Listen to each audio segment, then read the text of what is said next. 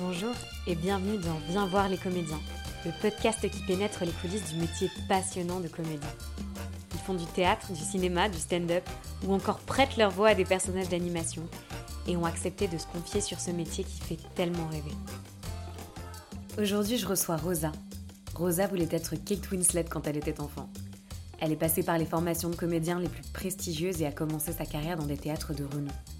Pourtant, c'est aujourd'hui dans le stand-up que Rosa a trouvé sa voie. On a parlé de résilience, de passion et des chemins étonnants que la vie pouvait nous faire prendre malgré nous. Mais je ne vous en dis pas plus. Bonne écoute. Bonjour Rosa, merci beaucoup d'avoir accepté de participer à ce podcast. Je suis très très contente de prendre le temps de discuter de ton parcours. Avant de commencer, est-ce que tu pourrais te présenter rapidement? Euh, Donc je m'appelle Rosa Berstein, j'ai 33 ans. Je suis comédienne mais aussi humoriste, euh, autrice et podcasteuse. Alors, on va revenir plutôt du coup sur ton parcours de comédienne et comment en fait tu as appris tous ces multiples embranchements qui t'ont amené à écrire un livre, à créer un podcast. Et avant de commencer, j'aimerais te demander si tu te souviens de tes premiers souvenirs de jeu.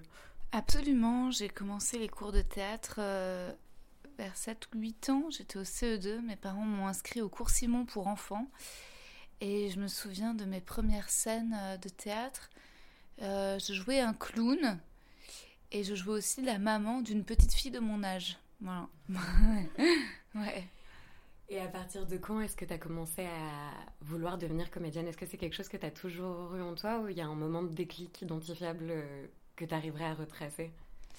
Alors, avant d'avoir commencé ces cours pour enfants, je voulais être boulangère et euh, pâtissière. Et puis ensuite, quand j'ai commencé les cours de théâtre, bah, c'est devenu vite une passion, une raison de vivre et donc euh, l'objectif d'une vie, quoi, absolument vouloir devenir comédienne. Et ensuite j'ai vu Titanic et je me suis dit que ce serait vraiment génial de devenir Kate Winslet, quoi. Je me suis beaucoup identifiée euh, à Rose Bowitz Keter. Je sais pas, je te trouvais, je la trouvais belle et pas la beauté conventionnelle. Je la trouvais un peu ronde et résultat, je me disais ça pourrait être moi et il faut que je devienne belle comme elle. Il faut que je devienne comédienne. Ça se passe comment la formation pour devenir comédien? C'est des années que tu as vécu comment? Alors j'ai commencé les cours de théâtre, euh, en fait j'ai jamais cessé, c'est-à-dire que dès que j'ai fait des cours enfants euh, de théâtre, euh, dès que j'ai commencé les cours de théâtre pour enfants en cours Simon, en fait j'ai ensuite enchaîné avec les cours de théâtre pour adolescents en cours Florent. Et ensuite, euh, dès la première, j'étais déjà dans un conservatoire euh, d'arrondissement avec euh, des adultes. moi, j'étais en première horaire aménagé théâtre. Et ensuite, quand j'étais en terminale, l'année où je passe mon bac, j'étais en candidate libre pour pouvoir continuer à faire du théâtre. Je suis partie du conservatoire du centre, je suis allée dans le conservatoire du 16e, puis finalement celui du 10e. Voilà, j'ai pas mal baroudé de cours en cours. Puis finalement, j'ai passé le, bac que j'ai eu. Je suis rentrée à la fac, en fac de ciné. Et en même temps que j'étais à la fac, euh, j'ai fait euh, l'école du studio d'Anière pendant deux ans. Et la troisième année de fac, de licence, euh, je suis rentrée en classe libre. Après, j'ai arrêté la fac de ciné. J'ai fait les deux années de classe libre et ensuite j'ai bossé. C'est quoi tes rêves à ce moment-là? Pendant tes années de formation, c'est quoi tes objectifs? Est-ce que tu te projettes vraiment dans un parcours de comédienne spécifique Est-ce que c'est assez abstrait ou tu as quelque chose d'assez clair en tête? Ouais, je pense qu'au départ, euh, comme beaucoup de comédiens, on rêve surtout de cinéma. En tout cas, moi, personnellement, j'étais plutôt cinéphile. C'est pas pour rien que j'ai fait des études de ciné. C'est-à-dire qu'en fait, euh, j'allais plus souvent au, cinéma qu'au théâtre. Je me faisais un peu chier au théâtre. Euh, je trouvais le théâtre public un peu snob, le théâtre privé un peu beauf. Je m'amusais rarement, j'étais rarement intéressée. Mais à force d'être en cours de théâtre et d'être avec des gens qui peut-être eux étaient de base plus passionnés par le théâtre que moi, et eh ben je me suis mise un objectif très précis qui était de rentrer au Conservatoire national pour pouvoir faire un parcours de comédienne dans le théâtre public, c'est-à-dire je rêvais euh, jouer dans des CDN et euh, dans des films d'auteur, quoi. C'était ça l'objectif à ce moment-là. Une conception un peu assez élitiste quand même. Ouais, clairement, ouais. Et du coup, euh, t'avais quand même fait, enfin, t'avais quand même une formation assez dense entre le conservatoire d'arrondissement, Agnières, le cours Florent. Pourquoi à ce moment-là, enfin, le conservatoire, tu veux encore continuer ta formation? Ça représente quoi pour toi? Bah, en, de toute façon, toutes ces formations parisiennes étaient déjà assez élitistes en soi. C'était des cours parisiens qui préparaient tous au Conservatoire national. On nous parlait du Conservatoire national du matin au soir. Et, et ouais, c'était une fixette. C'était un objectif très très fort dont j'arrivais pas du tout à dériver. Et, et finalement, la dernière année de, classe libre où j'étais assez, euh, assez perdue. Euh, c'est là où j'ai passé le concours euh, à nouveau trois tours pour un, une audition pour jouer dans Les Liaisons dangereuses mise en scène par John Malkovich au tête de l'atelier. Et c'est ce qui m'a un peu sorti de, ces, de ces courses sans fin. Quoi. C'est le premier travail. C'est vrai qu'il y a une, il y a une névrose des, des comédiens qui n'arrivent pas à travailler, c'est d'être tout le temps perpétuellement en formation, ce qui est bah, ce qui est totalement mindfucking, quoi. Il y a un moment, faut bosser, quoi. Est-ce que tu penses que c'est un truc de validation aussi? Parce que c'est tellement compliqué aussi de se situer dans la masse de comédiens avec toutes les formations, toutes les possibilités de carrière différentes. À quel point euh, la, quête un peu d'école, c'est un truc de légitimité qui rassure quand même pas mal quand il y a peu de repères bah, déjà, tu as, des, des écoles qui ont, qui ont une réputation, qui ont une cote, qui se faire le cons ou rentrer en classe libre, ou même le studio, c'est bien pour les directeurs de casting, les agents. Et ensuite, tu as des gens qui restent perpétuellement en école de théâtre pour se sentir comédien, parce qu'ils ne travaillent pas.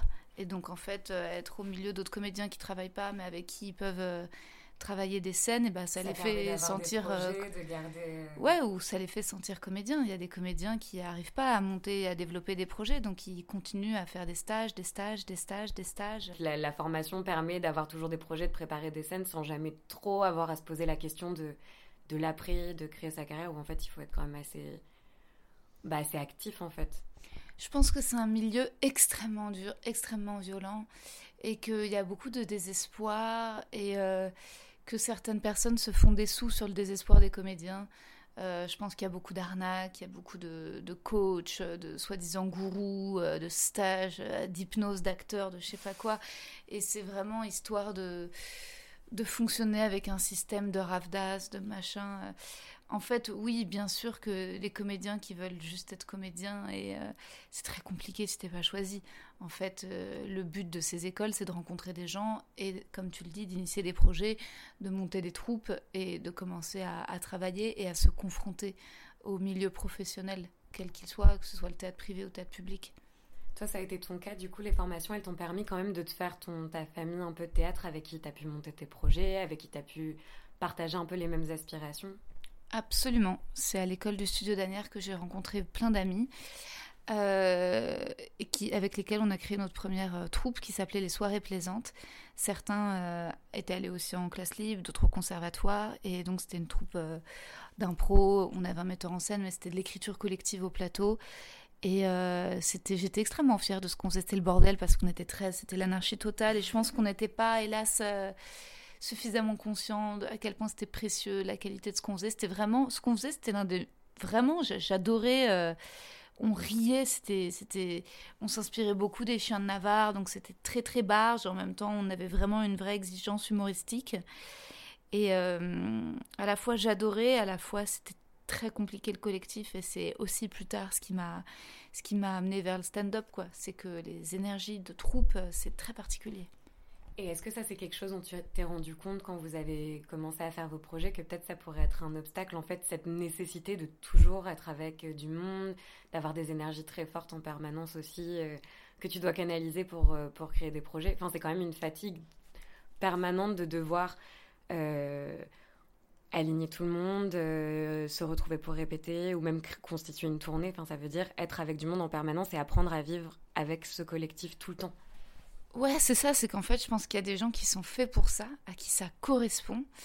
Euh, et je pense que nous, dans les soirées plaisantes, à la fois on adorait parce qu'on riait, on était les meilleurs amis de la Terre, et à la fois on était tous assez misanthropes. Donc en fait, on, était tous assez vite fatigués, en fait, de, ça, de, euh, de ceux qui arrivent en retard, euh, bah, de la difficulté de travailler longtemps sans être payé, de pas gagner d'argent, de réussir à comment continuer à y croire, et des, parfois de la jalousie, des susceptibilités, des égaux de, sur scène. Il y avait pas mal de, choses en jeu. Euh, et donc c'était... Euh, ouais, c'était, c'était pas évident.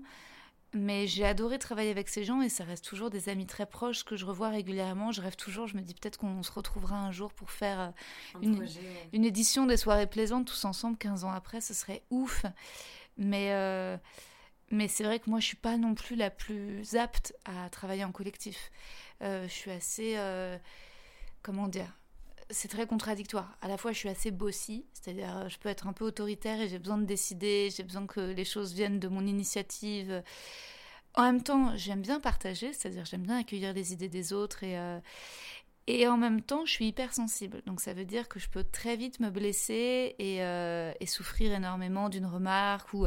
Et t'ajoutes ça à la parano, qui est que si jamais...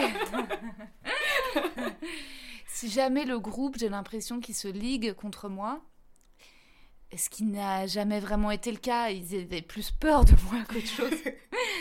Mais parfois, ils trouvaient que je, je pense qu'ils ils avaient un peu peur de mes réactions, de ma sensibilité. Ils avaient à la fois peur de me faire de la peine, peur que je me mette en colère. Euh, voilà, j'étais pas la plus bienveillant qu'autre chose. Oui, c'était des amis, mais moi, ça me mettait parfois dans des états très compliqués. Euh, et c'est vrai que, mais c'était aussi, euh, c'était aussi un bonheur, je dois dire, parce que quand on faisait une pièce, quoi qu'il se passait, parfois j'ai évidemment bidé dans ces trucs, mais j'entendais les autres rire de mon bide et on se tapait des barres ensemble et ça dédramatisait. C'est le soutien aussi par rapport à quand t'es seule, là au moins vous portez... Absolument. C'est que tu sors de scène et que on va se bourrer la gueule tous ensemble et on se rappelle ce qui a marché, on se rappelle ce qui a pas marché, on débrief. Alors que le stand-up peut être tellement solitaire. Parce que du coup, cette expérience euh, de, de troupe, c'était avant les liaisons dangereuses Après, ouais, c'était juste après. C'était plus ou moins, on a commencé un peu avant, puis ça. En fait, c'était une troupe et euh, il y a eu les liaisons dangereuses, ensuite il y a eu l'Odéon. Et pendant ces périodes, euh, on travaillait, puis parfois quand j'étais pas dispo, faisait, on était en alternance, il y avait d'autres copines comédiennes qui me remplaçaient. Trop bien. Ça a duré combien de temps à peu près? Oh, je pense sur 4 ans, on a quand même travaillé ensemble, ouais. Ah ouais, quand même. Ouais. T'as quand même un début de carrière très, bah, très axé sur le théâtre, mm. euh, avec la compagnie, du coup le projet au théâtre de l'atelier, au théâtre de l'Odéon. Et je suis devenue une théâtreuse. Ouais. Par la force des choses. Et c'est quoi du coup qui te plaît à ce moment-là? Enfin, C'est quoi dans, dans cette période-là que tu retiendrais? Je crois que ce qui... Je tombe amoureuse du théâtre à ce moment-là.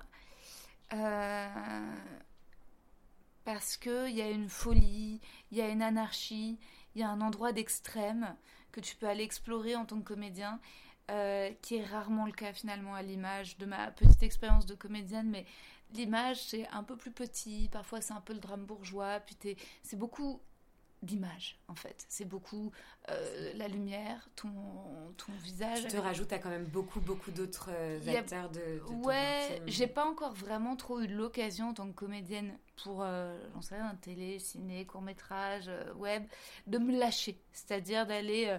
alors que au théâtre, j'ai pu aller chercher dans des émotions immenses quoi. J'ai pu faire des catharsis de dingue. Enfin, c'était une thérapie et je crois que quand tu vois un acteur sur scène qui te donne tellement, il y a un côté hyper touchant. C'est-à-dire que ça peut être aussi génial que ça peut être nul. Le et c'est aussi ce que les gens viennent chercher parce qu'à ce moment-là, il y a tellement une, insécurité en direct de la personne qui vient tous les soirs remettre devant, devant nous quelque chose que même les spectateurs, ce qu'on vient chercher, c'est ça, c'est qu'on va recevoir beaucoup plus fort qu'un truc un peu technique peut-être plus au cinéma qui il y a une émotion au cinéma. Mais en tout cas j'ai appris à, j'ai appris à apprécier le théâtre euh, et à apprécier les grandes grandes grandes grandes émotions du théâtre ça m'a donné aussi euh, voilà l'exigence de jouer grand euh, et de pas aimer tout ce qui était un peu sage.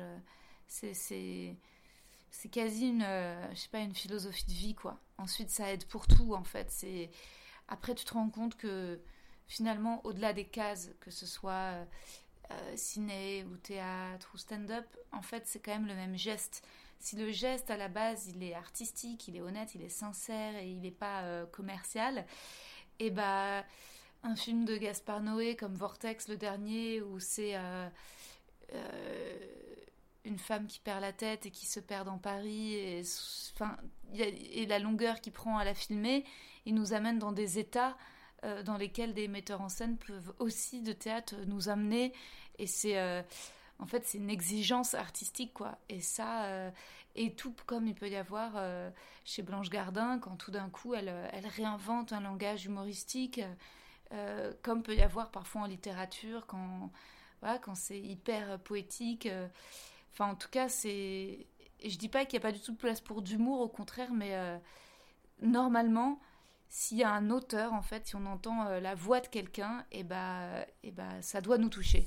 Ouais. T'as un souvenir euh, marquant d'une représentation ou d'une répétition sur, euh, sur cette période-là dont, dont tu pourrais parler, qui illustrerait un peu Moi, la- l'expérience la plus grande, c'était les liaisons dangereuses parce que c'était euh, travailler avec John Malkovich. euh, parce qu'il m'a donné tellement de liberté, quoi. C'était euh, c'était fou euh, de voir que si je proposais quelque chose, il incitait à aller toujours plus loin, à aller dans toujours plus de folie, toujours plus de recherche, toujours plus de sincérité, toujours plus de sensualité.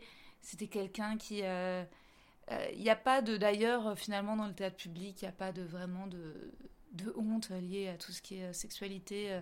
Enfin, tu vois, d'ailleurs, il y a plein d'acteurs qui sont à poil sur scène. Enfin, c'est très libre, euh, contrairement au, au privé ou parfois ou dans le stand-up, j'ai pu être assez oui, Ouais, j'ai pu être confrontée à pas mal de pudibonderies, bizarrement.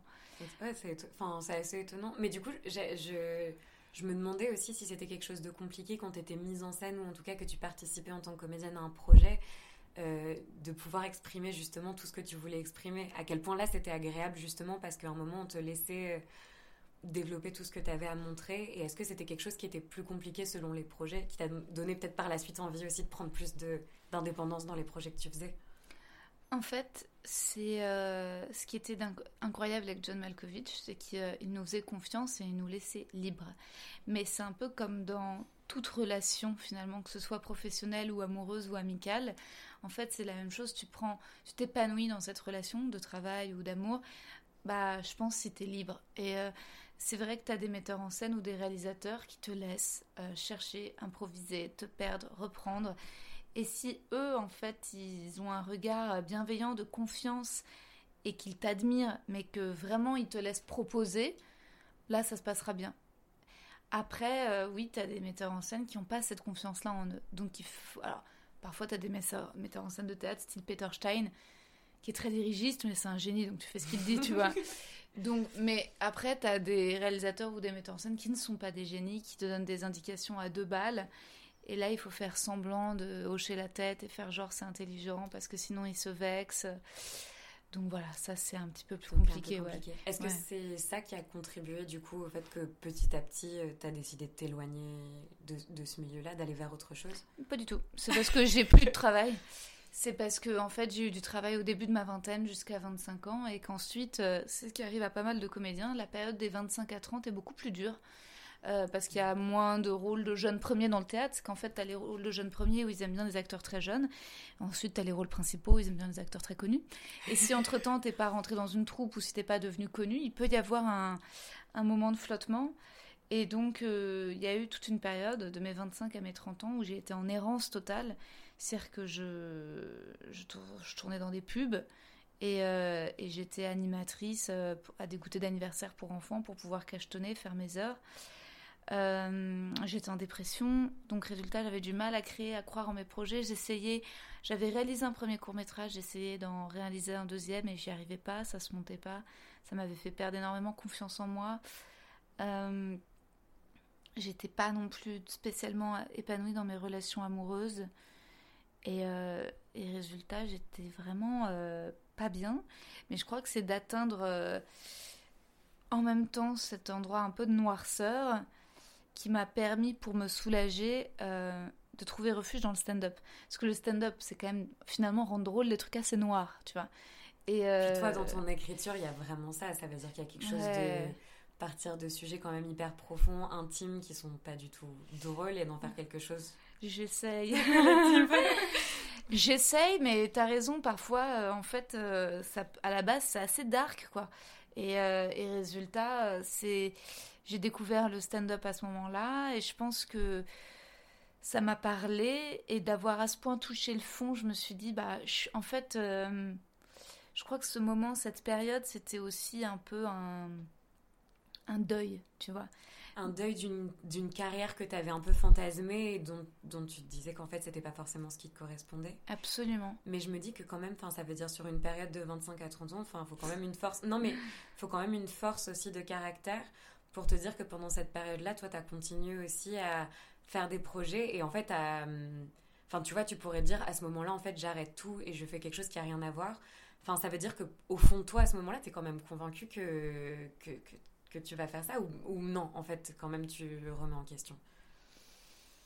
Je me remettais tout le temps en question, mais, euh, mais je savais pas ce que je pouvais faire d'autre euh, vraiment parce que je continuais quand même à passer des castings, j'avais des petits rôles ici ou là. En fait, euh, j'essayais d'écrire, je je voyais pas quel autre métier je pouvais faire. La, la seule fois où j'ai vraiment envisagé d'arrêter complètement, c'était quand, quand j'ai raté le conservatoire national et que je me suis dit, euh, j'arrête la classe libre, je pars en Angleterre et puis euh, c'est la deuxième fois que j'ai raté le concert. Et je me suis dit, euh, si là cette année il se passe pas quelque chose, je reprends des études mais pourquoi pas en Angleterre, des études de psycho pour devenir psy en Angleterre. Ah ouais, ouais. Changement Ouais, radical. changement radical. Je me, suis, voilà, je me disais vers ça ou de la psy- ouais non psycho.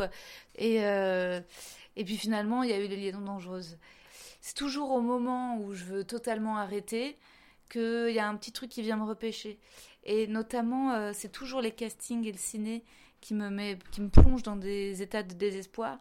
Et c'est toujours le théâtre euh, ou la scène qui vient me tendre la main et me dit euh, Viens Rosa, tu vas voir, ça va aller. C'est quand j'étais à 25 ans, dans, tu vois, vraiment en galère financière, que j'ai été prise dans la commission dramatique de l'Adami, parce que j'avais fait Talent Canadami. Et donc, tous les mois, on- en fait, on passait en revue des projets auxquels on donnait des subventions. euh, et ça faisait des sous, en fait. C'était euh, payé 400 balles la journée. On avait euh, une séance dans le mois ou plus, ou je sais pas, mais. En fait, c'était- le théâtre qui me disait Tiens, regarde. euh, Alors qu'à l'origine, c'était pas forcément ce qui t'attirait, Ouais. paradoxalement. En fait, tu t'es quand même. euh, Et bah, à l'origine, c'était pas mon premier amour, et pourtant, c'est le théâtre qui m'a permis de survivre, c'est le théâtre qui m'a qui m'a permis de gagner ma vie, de me faire une place, euh, et je pourrais jamais quitter la scène, jamais, jamais. Même si demain, j'en sais rien, je me mets à avoir des rôles dans des films, euh, j'aurais toujours besoin de revenir sur scène. Tu vois, c'est euh, vraiment, euh, c'est là où est la vérité absolue, quoi. Donc, euh, donc non, non, c'est je, je dois une fière chandelle à ces petits boulots comme ça qui m'ont permis de quand même d'aller voir des pièces et de gagner un peu de sous et de garder la tête hors de l'eau. Et puis mine de rien, quand j'ai fait les animations, les goûters d'anniversaire pour enfants, j'ai aussi vraiment appris mon métier. Parce que comme tu le dis, en fait, c'était très élitiste mon parcours. Et c'était focus sur la plus grande école de théâtre en France. J'étais dans une obsession. euh, et euh, en fait, d'aller déguiser en mascotte Mimi à Boulogne, tu vois, ou de, ou de devoir euh, faire la fée clochette devant 30 enfants qui hurlent, euh, en fait, c'est de cette énergie, beaucoup dont je me sers aujourd'hui sur scène, c'est de cet esprit-là. Tu veux dire par rapport à enlever un peu une part d'ego? Enfin, c'est quelque chose de l'ordre de l'humilité ou pas, ou pas forcément? Si, il y a quelque chose de l'ordre de l'humilité et il y a quelque chose de l'ordre de la résistance, de la faculté de résistance. La première fois que j'ai fait le Festival d'Avignon et que j'ai dû tracter et accrocher mes affiches et rester par 40 degrés euh, en plein cagnat, euh, je pensais à ça. Je pensais, je suis là, mais, euh, mais c'est plus facile qu'un goûter d'anniversaire. Là, je viens défendre mon spectacle, je sais pourquoi je le fais. Enfin, c'est quand même. euh, Je me suis retrouvée une fois à une bat mitzvah, euh, c'était plus, c'était quoi C'était à Boulogne ou au parc de je sais plus quoi, Bagatelle. Et j'avais un petit stand. Et euh, et il y avait un des gamins qui avait tout renversé. Mais tous les paillettes, les cartes, les machins, c'était par terre.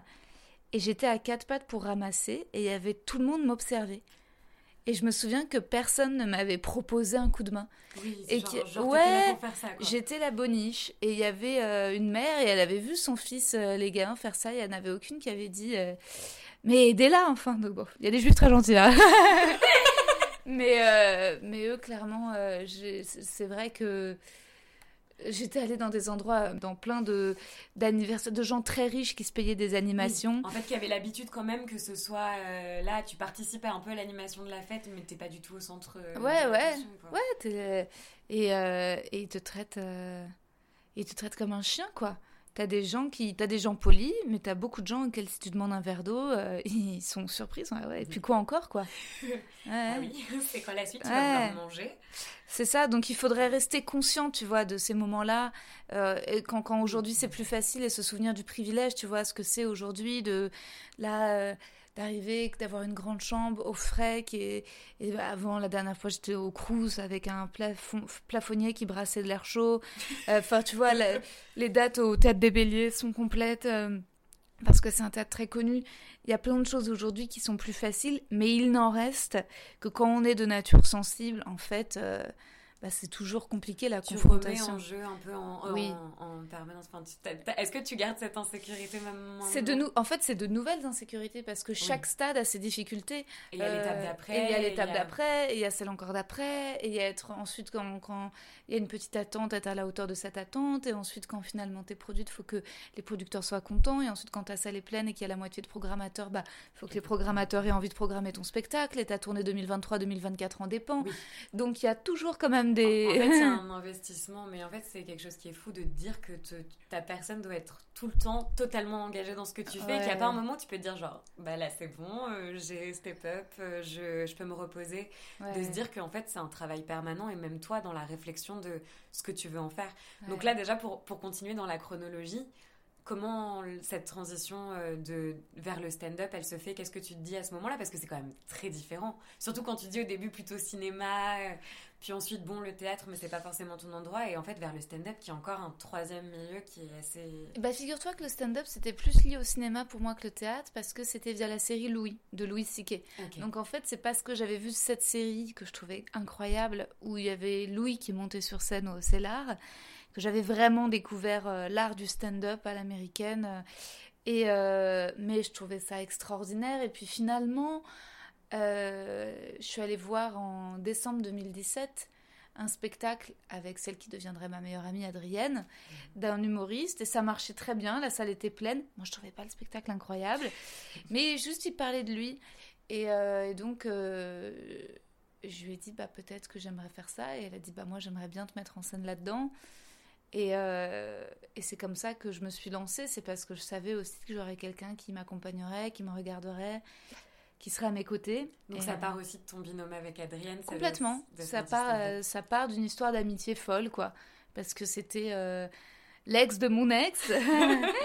Une grande histoire d'amour. Et puis quand, quand je me suis séparée de cet homme, il est allé avec Adrienne. Et puis quand il a quitté Adrienne, j'ai proposé à Adrienne de se voir et de prendre un café avec elle et de lui dire tout va bien se passer. Et c'est de là où on est devenu... euh, Ah bah c'est une personne très importante pour moi dans ma vie, hein, c'est sûr.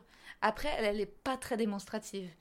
Donc euh, par exemple... Vous vous complétez bien là Ouais, c'est clair.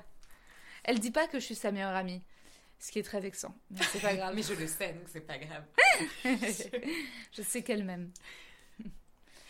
Donc à partir de ce déclic, comment ça se passe? Enfin, Vous commencez à travailler directement ensemble Toi, tu te mets à écrire Est-ce que tu as un peu en tête ce que tu, tu sais de quoi tu veux parler? Enfin, Ça doit être hyper vaste comme entreprise de dire en fait j'ai l'habitude de jouer des grands textes et maintenant en fait je vais me montrer totalement, je vais parler de moi, je vais faire rire. Enfin, les publics vont pas du tout être les mêmes, la relation public va pas du tout être la même. T'es dans quel état d'esprit à ce moment-là? Écoute, c'est une danse un peu bizarre justement entre le public et moi, dans le sens où euh, j'ai parfois des idées de texte et je les teste et ça marche pas. Et donc je- j'en ai d'autres, j'essaye d'autres et d'un coup ça marche. Et donc euh, c'est vraiment en faisant les petits plateaux et en testant et en testant et en testant des thèmes. Euh, je pense que le thème principal c'était quand même l'amour, la difficulté de la rencontre, la solitude, le célibat. Euh, il y avait beaucoup d'autodérision, c'était assez noir, c'était parfois la première version du spectacle, ma première fois, c'était quasi, euh, quasi de l'autodestruction. C'est-à-dire que je, je racontais justement euh, le parcours de comédienne et le fait d'avoir commencé fort et puis d'avoir été jouer la mascotte. Je le racontais ça au début sur scène à la fin. Et puis à chaque fois que je le racontais, j'avais mal en fait. Oh. J'avais mal. Et, euh, et puis à un moment, j'ai été soulagée. J'ai vite écrit un deuxième spectacle. Les gens me disent euh, Ah, T'as vite écrit un deuxième spectacle. J'avais gardé quelques Et blagues. tu voulais te débarrasser de celui-là en fait. Ouais, ces blagues-là étaient trop dures. Et tu sentais et du coup en fait tu sentais limite qu'on riait de toi à ce moment-là ou pas non, forcément? le public pensait que j'avais de la distance et riait de ce que je racontais, mais moi, je voulais. J'étais pas prête pour dire ce que j'avais écrit. Ce que j'avais écrit, c'était c'était sur la relation à mon métier de comédienne. Et en fait, c'est l'un des c'est l'un des trucs les plus intimes et inavouables, en fait. Bah parce qu'il se joue tellement de choses de ta personne, Ouais. de ton travail. Enfin, en fait, tout est tellement entremêlé. Mais c'est ce que je voulais aussi te demander à quel point c'est plus difficile du coup de jouer en fait des choses qui te touchent et en fait que tu rejoues en permanence où les gens réagissent ou pas, sachant que toi tu mets vraiment tout ce que t'as, que c'est des trucs hyper perso.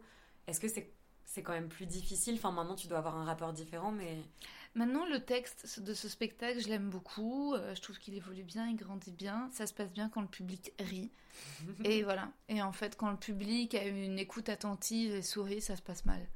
Et ça se passe mal parce que eux passent un bon moment et apprécient, mais moi je ne reçois pas leur enthousiasme, je reçois juste de la froideur intellectuelle. Mm. Et résultat, ils m'attendent à la fin pour me dire bravo, et en général, je ne veux pas sortir ni les rencontrer. c'est ouais ouais, je préfère euh, vraiment. Il faut que, il faut qu'il y ait une réaction, il faut qu'il y ait un rire, il faut que je reçoive quelque chose. Et donc, euh, ça fait des moments d'incompréhension, notamment d'ailleurs avec Adrienne, où on ne s'entend pas sur ce genre de représentation. Parce que s'il y a une représentation plus calme, où les gens apprécient, sortent, ont passé un bon moment, et où moi j'ai vécu un enfer, je considère un enfer de l'intérieur parce que je n'ai rien reçu d'eux, j'ai pas eu de rire, bah, je fais la gueule, je suis pas bien, quoi. Parfois, je chiale. Et résultat, Adrienne, elle me dit c'était bien. Et je, parfois, je hurle. Je dis, mais tu n'es pas dans mon corps, en fait. Tu ne sais pas. Euh, c'est Et en fait, c'est très dur pour les gens euh, parce qu'ils sont là, oui, mais ce que tu fais, c'est intelligent. Non, non, je l'ai écrit pour que ce soit drôle. Et d'ailleurs, dans ma vie, après, j'ai écrit un livre. Si les gens ne rient pas à chaque page qui tourne, bah, attends, enfin, tu vois. c'est pas le principe, c'est pas, grave. pas grave. Je suis pas là en face d'eux. Et ensuite, euh, j'écoute. Et tu vois, par exemple, pour le livre, c'est beaucoup plus simple quand les gens me disent la façon dont ils l'ont reçu. Il y a eu plein de réceptions différentes. Certaines, euh, certains ont été émus, d'autres ont rigolé, d'autres ont été étonnés. Et. Euh, oui, et tout est recevable parce que là, à ce moment-là, c'est un récit sur le temps long. Tu cherches pas à être drôle, alors que le principe même du stand-up, voilà. en plus, ce qui est difficile, c'est que nous, on a un peu l'image aussi des mecs qui arrivent et toutes les trois minutes, ça. ça rigole. Et Enfin, c'est vraiment une mise en danger, quoi, de dire j'arrive et c'est tellement pas quelque chose d'universel. En fait, tu, peux avoir une salle euh, qui est morte de rire et la. Et, en fait, si tu joues devant d'autres personnes juste qui n'ont pas les mêmes codes, et en fait, ça dépend vraiment pas de toi, de la qualité de ton spectacle. Donc il y a juste une, mise en danger permanente. Et puis moi, je suis allée voir des humoristes où j'avais l'impression que de l'intérieur, ça se passait bien, que le public était content. Et puis en sortant, ils étaient totalement déprimés, avaient envie de mourir. Et pour eux, c'était la pire représentation et ils n'avaient pas senti le public avec eux. C'est qu'il y a des processus paranoïaques, mais naturels chez tous les humoristes. Mais c'est paradoxal en fait de se dire dans le milieu où justement tu as des gens qui font rire que c'est hyper présent en fait. Cette, ouais. cette, ouais, tu dis paranoïa, mais oui, en fait, à quel point c'est intense pour la personne qui joue d'attendre la validation hyper directe du public que t'as pas ailleurs. C'est pour passer un bon moment. Ensuite, à la fin, bien sûr que le spectacle il a une visée, euh, tu vois, plus grande que. Euh, euh, que juste faire rire dans le sens où tu vois si ça peut c'est un médium c'est un médium et ensuite le but c'est je veux dire moi quand j'entends des nanas qui me disent que ça les décomplexe par rapport au sexe ou à leur corps je me dis waouh trop bien d'avoir pu apporter du bien du plus tu vois quand j'ai une jeune femme qui me dit que elle a cessé d'avoir honte en se masturbant après avoir lu mon livre. Je me dis, bah, c'est bon, the job is done, tu vois. C'est euh, c'est ça, euh, c'est ça qui est ouf et, euh, et c'est le truc le plus profond et, et ça qui me dit, bon, bah, peut-être à ma petite hauteur, ça a un sens ce que je fais, tu vois. Tu vois très directement l'impact en fait, de ce que tu fais sur les ouais. et sur les femmes notamment. Et, mais, euh, mais après, c'est vrai que sur le moment, pour que la représentation se passe bien, j'ai besoin beaucoup de, de, les sentir, quoi. Ouais, ouais, qu'ils réagissent. Euh, ouais, qu'ils soient en vie. mais c'est pour ça aussi qu'en plus, tu fais quand même pas mal d'interactions, enfin, de plus en plus. Est-ce que c'est une manière aussi pour toi de. De les sentir, ouais, de les sentir vivants. Mais parfois, c'est parfois c'est pas forcément possible. Il faut que l'interaction se passe bien. tu peux tomber sur une personne qui veut pas interagir, et là, c'est la gênance absolue. Donc, c'est un peu risqué. Ton premier, ton premier spectacle, c'est en quelle année que tu le fais? Ma première fois, je le crée en juillet 2018 au Pixel Avignon, dans le festival Off. Je le reprends en septembre 2018 à la Petite Loge. Euh, je le joue pendant un an. Ensuite, euh, en septembre 2019, je crée euh, là-bas Tenir debout, qui est un deuxième spectacle avec quelques petites vannes de ma première fois. Je le joue jusqu'en mars 2020, Covid, et ensuite bah, arrêt des théâtres. Et euh, finalement, septembre 2020, euh, je reprends le spectacle au point-virgule. Euh, à ce moment-là, je l'appelle Rosa et je le joue jusqu'en novembre 2020. Covid, confinement. Je le reprends au point-virgule en juin et je le joue tout l'été. Et ensuite, en septembre 2021, cette version du spectacle à la nouvelle scène euh, jusqu'en avril. Et c'est cette version du spectacle que je joue au Bélier là. Et euh, du coup, c'est quoi ton cheminement entre le moment où tu commences et que tu découvres? Enfin, c'est tellement euh, un, milieu, je parle presque au niveau sociologique, quoi. C'est des, tu, travailles avec des nouvelles personnes, c'est pas les mêmes réseaux de diffusion, le fond de la communication se fait pas de la même manière, le rapport au public est pas le même. C'est quoi ton cheminement entre le moment où tu commences du coup en 2016 mhm. et maintenant? Comment tu t'es... Tu es dans le stand-up? Oui, dans le stand-up. mon premier plateau c'est février 2018. Ah oui, 2018, pardon. non, non, t'inquiète. Je, je, je, décide que j'ai envie d'en faire en en parlant avec Adrienne en décembre 2017. Mais je me lance et je fais mon premier plateau en février 2018. Euh, il y a 4 ans. Euh, et bah écoute, oui, le, le chemin est... Euh, le chemin est pour le moment, ça avance bien, ça avance bien. Il y a des choses auxquelles, euh, auxquelles on renonce, des choses. Tu vois, j'essaye de moins faire l'erreur du conservatoire. C'est-à-dire que j'étais focus, focus, focus sur un truc. J'essaye, je suis toujours un de cette nature-là, mais j'ai été beaucoup focus sur euh, devenir chroniqueuse à France Inter. Je dis pas que ça n'arrivera pas un jour, mais a priori, euh, ils savent que je suis là et ils font appel à d'autres gens que moi, alors que j'ai vraiment fait des grands saluts euh, et fait tout ce qui était possible et, ils veulent même pas me tester. Donc euh, j'essaye de pas trop le prendre d'un point de vue perso, de pas me sentir euh, nulle et de me dire il y a d'autres choses, tu vois, je j'envisageais énormément Montreux, je sais que déjà l'année dernière, je pensais que je serais prise parce qu'il y avait des gens qui étaient un peu moins avancés au niveau de leur spectacle qui, qui avaient été sélectionnés. Maintenant, on verra, ça se fait ou ça se fait pas, c'est plus un objectif en soi à tout prix bah il y a aussi enfin ton parcours jusqu'à maintenant prouve aussi un peu que enfin je, je sais pas comment dire mais mm. que le hasard aussi les choses que t'as pas prévues en fait vont t'emmener sur des choses euh, complètement différentes mais où tu enfin absolument ma belle voir mieux et j'allais te poser la question aussi sur à quel point le fait d'être dans le stand-up dans le milieu du stand-up et puis dans le théâtre avec quelque chose de très cadré justement qui aurait peut-être plus été en accord avec un parcours de conservatoire, euh, travailler avec des metteurs en scène, connu, etc. Où en fait, tu as pris quand même une indépendance et ça t'a permis, tu vois, euh, créer ton podcast, mmh. écrire un livre, mmh. euh, enfin en fait des projets, euh, faire des chroniques à la mmh. télé, etc. Des choses en fait qui auraient jamais, enfin jamais été possibles. Ce serait pas forcément présenté autrement. À quel point toi, toutes ces opportunités et un peu ce changement de trajectoire, ça a changé ta conception de, comédienne, mais aussi ta conception de, de ton parcours, de l'avenir, de la manière d'envisager les choses, quoi. Oui, et ça me correspond bien. En fait, ça m'a toujours euh, correspondu. Euh, c'est ça? J'ai toujours un doute, je sais pas. on va dire que ça, me correspondait. Euh, oui, parce que je pense que. Oh, je pense que le théâtre, faut vraiment être vraiment d'extrême, d'extrême gauche, quoi. Tu vois C'est quand tu vois les thèmes et traités dans le théâtre public et la façon, il y a un côté hyper. Je pense que moi, j'avoue, j'assumais déjà un côté assez individualiste et qui s'apparentait déjà plus à du privé, quoi. Euh, donc c'était pas. Euh, et puis, euh, à moins de rencontrer des gens aussi gentils et talentueux que John Malkovich, les metteurs en scène casse-couilles, j'aurais eu du mal à me soumettre à ce que à ce qu'ils veulent. J'ai du mal. Hein, Donc le stand-up me correspond bien. C'est c'est un art qui, qui me va bien. J'aime bien la camaraderie entre humoristes. Il y a des humoristes qui sont. Il y a un système parfois très macho. Euh, mais le système, en fait, les machos, les humoristes en soi, si tu les rencontres individuellement, il y a plein de super personnes. Euh, et puis, euh, il y a une camaraderie. J'aime bien. je, je, sais pas, je trouve que, tu vois, même les plateaux, je dis que j'arrête. En fait, quand j'en fais, je trouve ça.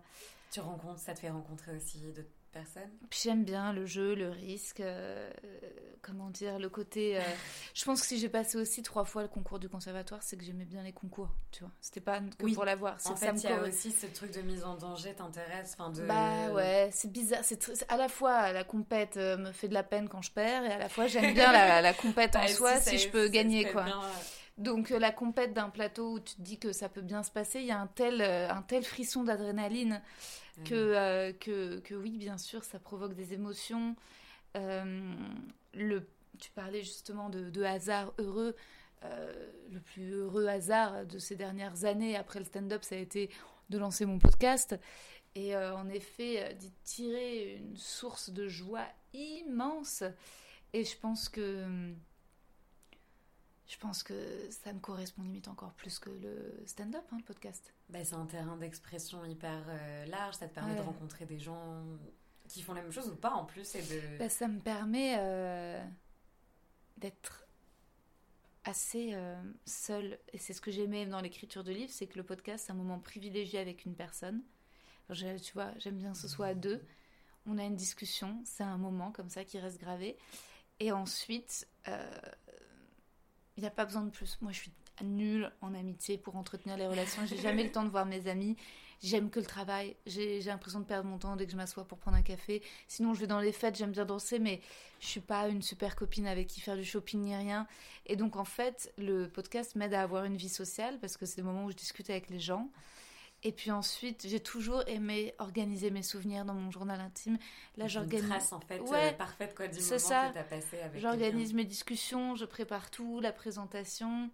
Et euh, maintenant, j'arrive à en vivre parce qu'il y a des sponsors. Donc, euh, donc vraiment, j'adore. Après, j'adore évidemment le stand-up. Je pourrais pas vivre sans scène, tu vois. Mais le podcast, c'est moins douloureux. C'est comme le livre, parce que le, le le stand-up, c'est des sensations très fortes, mais tu tombes, tu te fais mal. Alors que le podcast, c'est jamais aussi douloureux. C'est un peu plus diffus, quoi. Ça veut dire que tu reçois des petites oui, doses de... Oui, c'est petite dose d'amour, petite dose de, retour des auditeurs. C'est plus tranquille, c'est moins fort.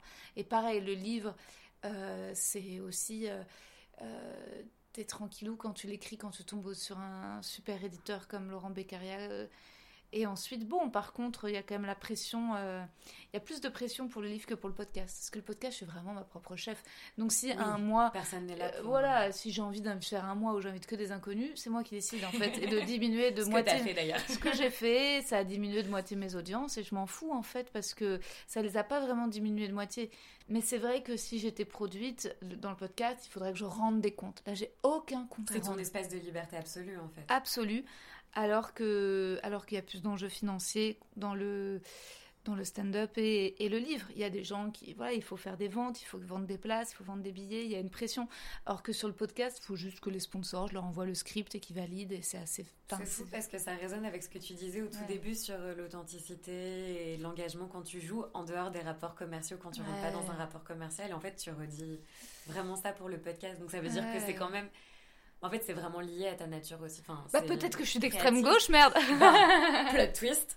Non, mais c'est vraiment lié à ta nature aussi. Enfin, tu vois, ton rapport aux choses et quand tu crées ou quand tu joues, en fait, c'est qu'il y a vraiment aussi cet enjeu-là de te dire j'ai besoin, au moment, de trouver mon espace mm. d'expression mm. dans lequel personne ne va essayer de formater et, que tu trouves, en fait, à cet endroit-là. Ouais, exactement. Puis c'est génial parce que du ce qu'on disait sur le hasard, et je voulais reprendre en disant que le hasard est le travail aussi, parce que tu l'as dit toi-même que t'aimais beaucoup le travail, non mais de pas faire genre, euh, oui, tu t'es baladé mm. doucement et puis on t'a proposé d'écrire un livre. Et... Bah, j'ai la chance que mon travail ce soit ma passion, donc j'aime beaucoup travailler parce que c'est une source de joie, c'est comme un...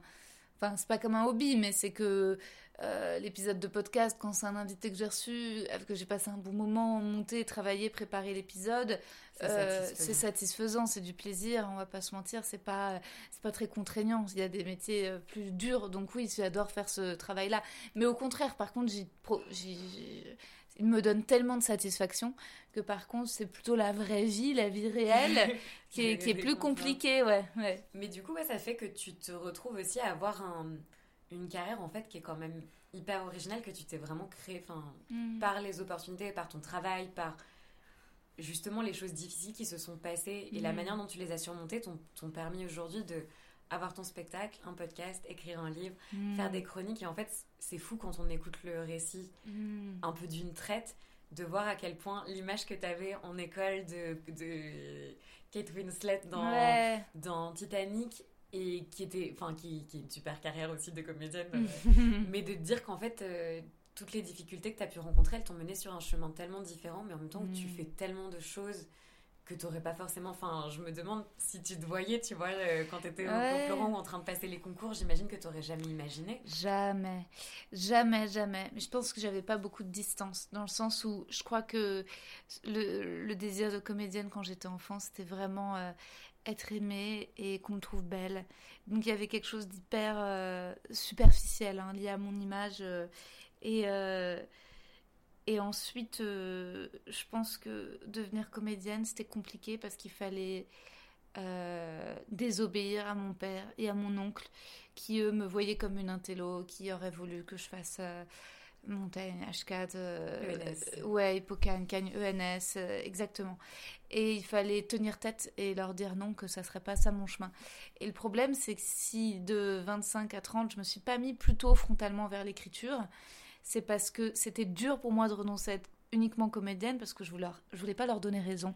Tu vois, je voulais pas que. Parce que bien sûr que écrire un livre, euh, avoir un podcast, il y a un côté intello, il y a un côté journalistique, il y a un côté auteur, euh, écrire ses textes. Et je d'avoir trouvé le chemin de l'humour, c'était obéir en désobéissant.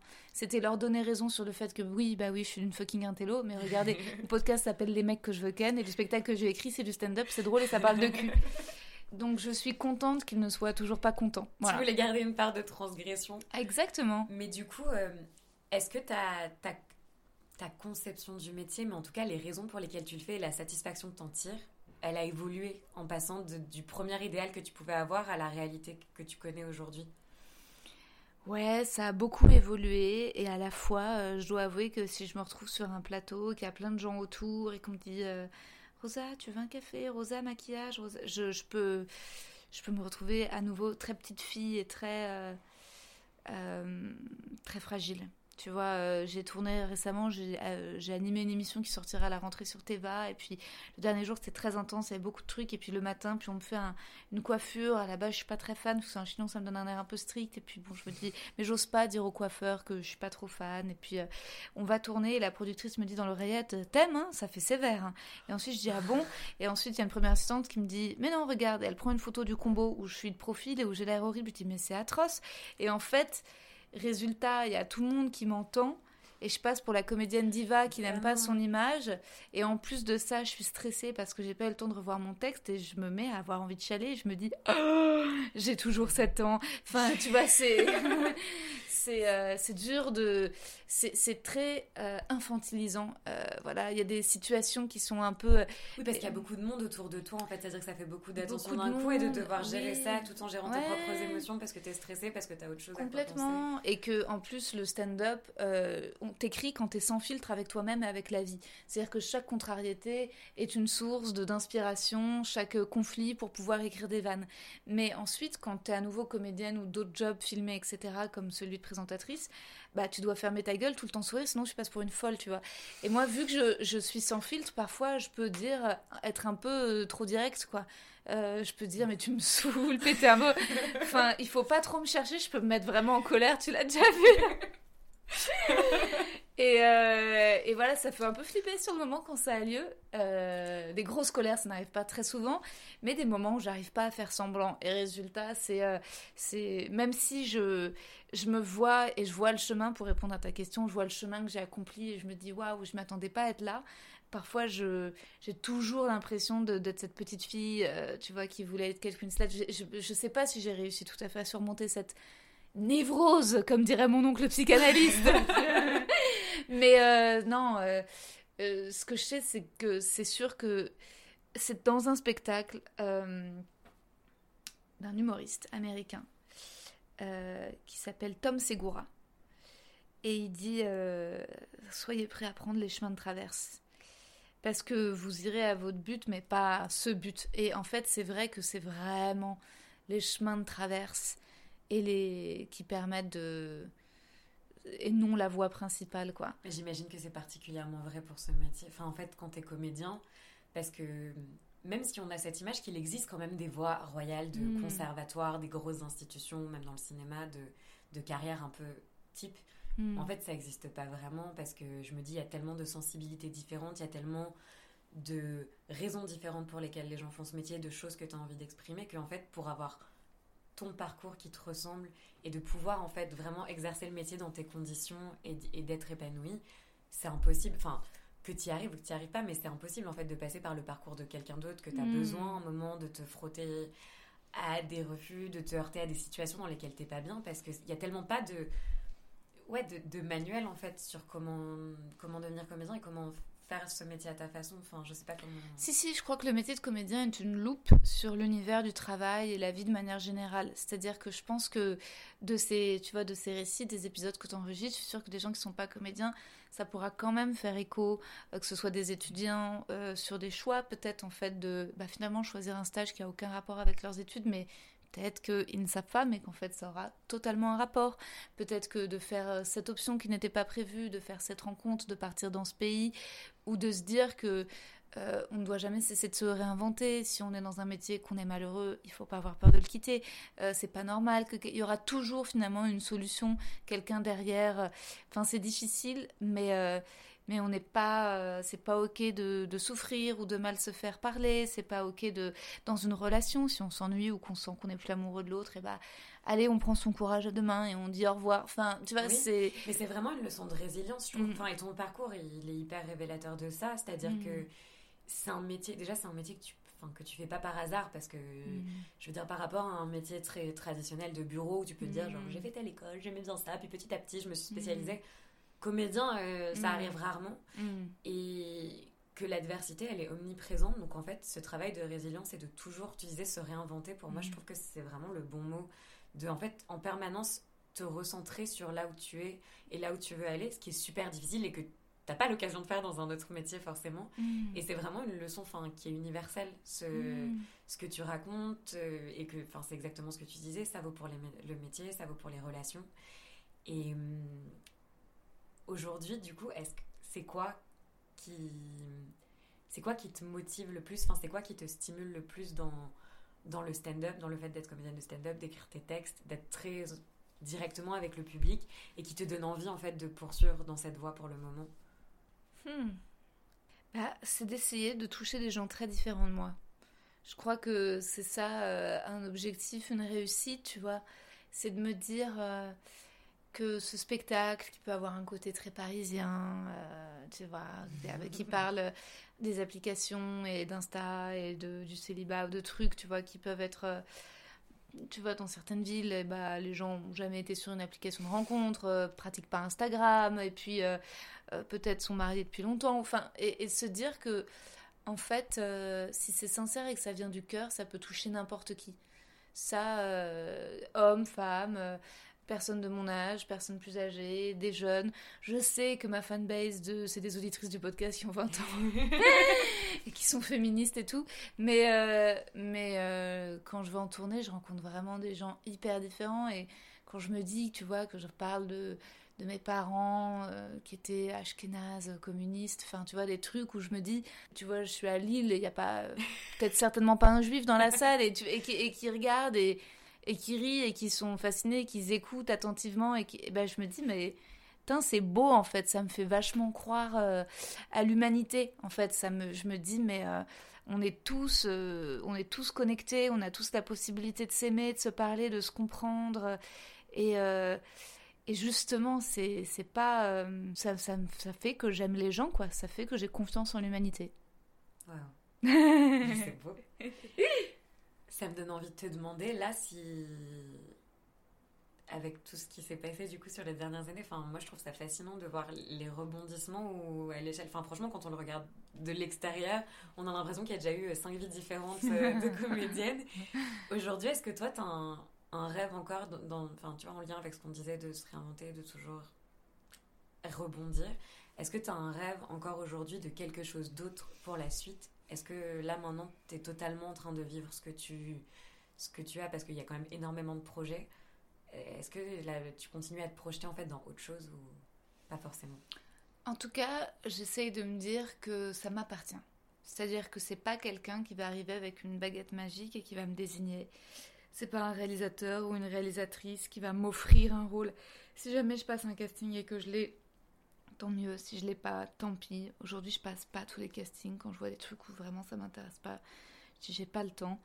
Et, euh, et, après, je sais pas où mes aventures d'écriture vont me mener parce que euh, il est peut-être question que tu vois, j'adapte mon livre en série.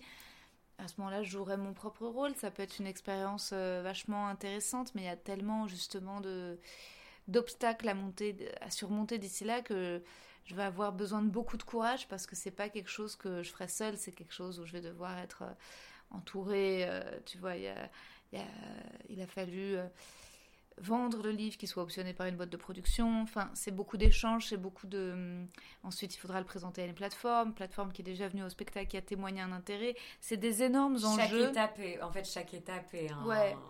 beaucoup de travail. Beaucoup, beaucoup, beaucoup de travail. Donc, je me dis pourquoi pas que ça pourrait être bien, que ça pourrait euh, être la suite. J'essaye d'écouter Adrienne qui a des bons conseils. Bah, parce qu'en fait, c'est vraiment ton binôme Mm. de, de Ouais. longue date maintenant. Et Ouais. c'est hyper précieux, j'imagine, euh, quand tu fais ça, que t'es quand même souvent seul, c'est ton projet, tu le portes, tu l'incarnes, tu écris, enfin, d'avoir un Ouais. binôme en qui tu sais que tu peux avoir confiance, qui, qui, a, qui était là avant et qui a pas forcément, tu vois, genre d'intérêt euh, direct Non, là-dedans, ça doit être hyper précieux. Bah, elle a un intérêt euh, financier aujourd'hui et elle a, elle a, comment dire, pour sa carrière, c'est, elle est identifiée euh, avec euh, tout ce qu'elle fait, dont ça. Donc, euh, ça reste professionnel, mais le lien amical est très fort. Ensuite, il faut que ce lien continue, persiste. J'avoue que Avignon, c'est toujours un moment un peu trigger parce qu'elle a plein de projets en même en temps. même temps. Et que résultat, il faut pas que je sois jalouse. J'ai un côté très possessif. Mais tu restes pas avec moi. ouais, ouais, ouais. Et est-ce que tu es fière aujourd'hui, cette indépendance que tu as réussi à, à acquérir? Est-ce que enfin, c'est une source de fierté par rapport à ce que tu pouvais imaginer avant de te dire en fait, je suis bien contente que les choses se soient déroulées de cette manière et Ouais, je suis bien contente. Je me sens, je me sens quand même assez rassurée, assez au chaud, assez, euh, assez. en- J'ai pas peur pour demain, j'ai pas trop peur pour l'avenir. En ce moment, je me souviens parfois d'être intermittente et de vraiment ne pas savoir ce que l'avenir te réserve. J'ai des amis qui sont dans ce cas-là. Et, euh, et je suis soulagée d'avoir réussi à trouver voilà, toutes ces petites euh, billes euh, que je peux mettre. Euh, Enfin, que je peux mettre sur mon armure, ce qui fait une armure couverte de billes, ce que je suis en train de visualiser à Mais c'est très, très jolie métaphore. Ouais, clairement. Pas, je pensais pas c'est une jolie métaphore, je pensais clairement c'est une jolie armure. J'étais pas en train de. C'est très esthétique. Vraiment sur Une armure couverte de billes. Euh, et en tout cas, ouais, non, je, je, je suis rassurée, je suis soulagée. euh. ensuite, euh, ça reste quand même euh, un chemin avant de me dire est-ce que je suis fière de moi, euh, tu vois. euh. Oui, comme tu disais, il y a toujours l'étape d'après, en fait, qui vient peut-être un peu. Comme tu as quand même beaucoup d'exigences dans la manière de, Bah ouais. de faire ton métier, il y a un peu. Tu te poses pas forcément souvent pour te dire ok, super. Bah ouais, c'est vrai que c'est quand tu fais de l'humour, c'est dur d'être fier parce que euh, c'est pas comme si t'avais livré un film euh, important euh, sur euh, le drame de machin qui a eu la Palme d'Or et c'est une reconnaissance inouïe. Enfin, tu vois. Mais moi, je suis fière si mes petites vidéos euh, peuvent faire rire les gens, s'ils les partagent. Ensuite, je suis fière d'avoir eu l'occasion d'écrire un édito dans Madame Figaro. Tu vois, je veux dire, rien que ça, en fait, je sais pas, c'est dans une vie quand même, tu vois. j'ai eu quand même beaucoup de chance avec tous les articles, la presse. Je savais pas qu'un jour, euh, tu vois, j'aurais mon nom dans le monde, euh, dans le Télérama. Télérama, tout ça. Donc, euh, c'est vrai que je suis contente. Après, euh, ouais, je, je, je serais, je serais fière si j'arrive à, à, Comment dire? Je serais fière si les gens qui travaillent avec moi, ils prennent du plaisir et me trouvent respectueuse. Voilà. C'est Euh, on arrive bientôt à la fin. Du coup, avant de terminer, euh, je t'ai demandé s'il y avait un texte, soit un texte que tu as écrit ou un texte auquel tu tiens que tu Oui, aimerais voilà, il est hyper dark. Donc c'est Welbeck hein, et c'est euh, Rester vivant. Donc c'est des poèmes. Le monde est une souffrance déployée. À son origine, il y a un nœud de souffrance. Toute existence est une expansion et un écrasement. Toutes les choses souffrent jusqu'à ce qu'elles soient. Le néant vibre de douleur jusqu'à parvenir à l'être, dans un abjet paroxysme. Les êtres se diversifient et se complexifient sans rien perdre de leur nature première. À partir d'un certain niveau de conscience se produit le cri, la poésie en dérive, le langage articulé également. La première démarche poétique consiste à remonter à l'origine, à savoir à la souffrance. Les modalités de la souffrance sont importantes, elles ne sont pas essentielles. Toute souffrance est bonne, toute souffrance est utile, toute souffrance porte ses fruits, toute souffrance est un univers. Il ne vous sera pas possible de transformer la souffrance en but, la souffrance est et ne saurait par conséquent devenir un but. Dans les blessures qu'elle nous inflige, la vie alterne entre le brutal et l'insidieux. Connaissez ces deux formes, pratiquez-les, acquérez-en une connaissance complète, distinguez ce qui les sépare et ce qui les unit. Beaucoup de contradictions alors seront résolues. Votre parole gagnera en force et en amplitude. Allez jusqu'au fond du gouffre de l'absence d'amour, cultivez la haine de soi, haine de soi, mépris des autres, haine des autres, mépris de soi, tout mélanger, faire la synthèse, dans le tumulte de la vie, être toujours perdant. L'univers comme une discothèque, accumuler des frustrations en grand nombre. Apprendre à devenir poète, c'est désapprendre à vivre. Aimez votre passé ou haïssez-le, mais qu'il reste présent à vos yeux. Vous devez acquérir une connaissance complète de vous-même, ainsi peu à peu votre moi profond se détachera, glissera sous le soleil, et votre corps restera sur place, gonflé, boursouflé, irrité, mûr pour de nouvelles souffrances. Développez en vous un profond ressentiment à l'égard de la vie. Ce ressentiment est nécessaire à toute création artistique véritable. Parfois, c'est vrai, la vie nous apparaîtra simplement comme une expérience incongrue, mais le ressentiment devra rester toujours proche, à portée de main, même si vous choisissez de ne pas l'exprimer. Et revenez toujours à la source qui est la souffrance. Lorsque vous susciterez chez les autres un mélange de pitié effrayée et de mépris, vous saurez que vous êtes sur la bonne voie. Vous pourrez commencer à écrire.